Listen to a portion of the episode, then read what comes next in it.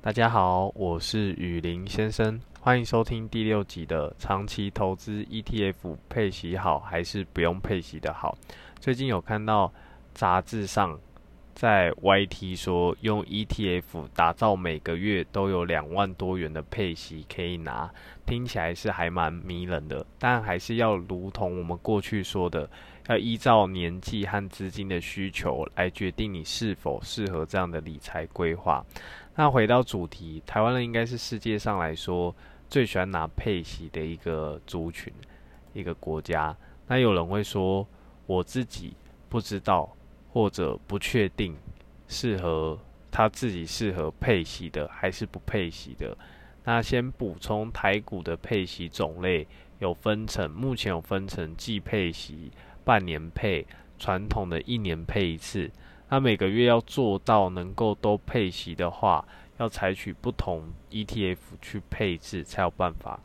那我先说我们原本要讲的主题，其实如果你是像自本身自制力不够，就是说因为配息股票或 ETF 都好，之前有看过一个案例，就是说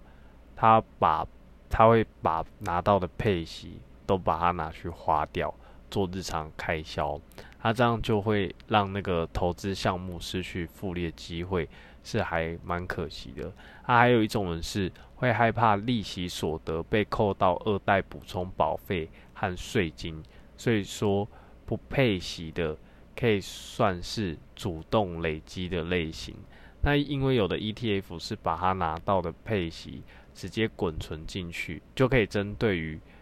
说那种自制力不够的人啊，或者不想被扣到二代补充保费和税金类型的人去做投入的动作，以及年纪轻的时候，就像我们前面有几集有谈到说，个股来说要买成长型、成长型、低配型、高成长，这样才有办法应付未来一些大资金的运用，比如说。买房的头期款啊，买车的头期款之类的，它换到 ETF 来说，不配息 ETF 有时候绩效不见得会输给有配息 ETF。那有配息 ETF 比较适合族群，会是说自己本身愿意再投入利息，让它有复利的机会和时间，以及已经是依赖主要后面依赖被动收入为生的一个退休族群。这时候配息就显得很重要。那除非你愿意都把不配息，就应该说，除非你愿意把不配息的成长型 ETF，在每个月你需要可能生活费或缴一些日常的开销的时候，去变卖一部分，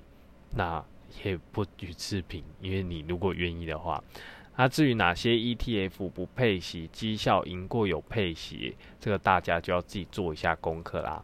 那最后，我相信投资跟吃饭是一样的，就是说我们可以分配比例，不用说完全都投不配息或配息的。像手上今年多了零零七五七这只，就是之前跟大家分享过的，它的成分股里面有美国八大尖牙股，以及两大中国大型公司阿里巴巴跟百度。虽然有的人可能觉得后面那两件很多余，不过。他还是把它放进来。那每个人的配置可以依照个人的需求和风险承受度来决定自己要怎么调配比例。像我过去长期投资的个股八二九九群联，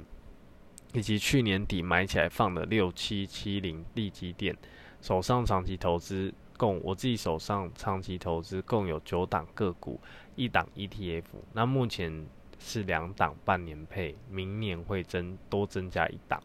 然后个人是偏好个股为主，ETF 为辅。那当我个性应该说个股还没算进去，另外还有四档的金融股。那未来不排除做还会做删减的动作。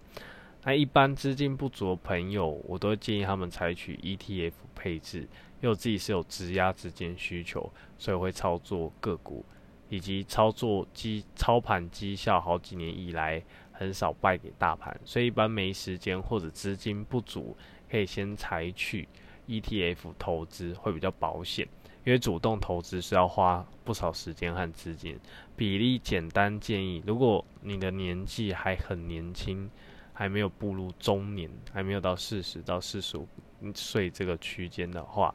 那你就多投资成长类型的配息，可以占到百分之三十到四十就很多了。那如果未来你是五到十年，你即将要可能后面五到十年后要退休，要以被动收入为主，你可以以配息为主，高配息为主。那成长型你反而要把比例降到三十到四十八，就是跟前面是相反。啊，今天大致上分享到这边，谢谢大家收听。那请大家敬请期待接下来第七集吧。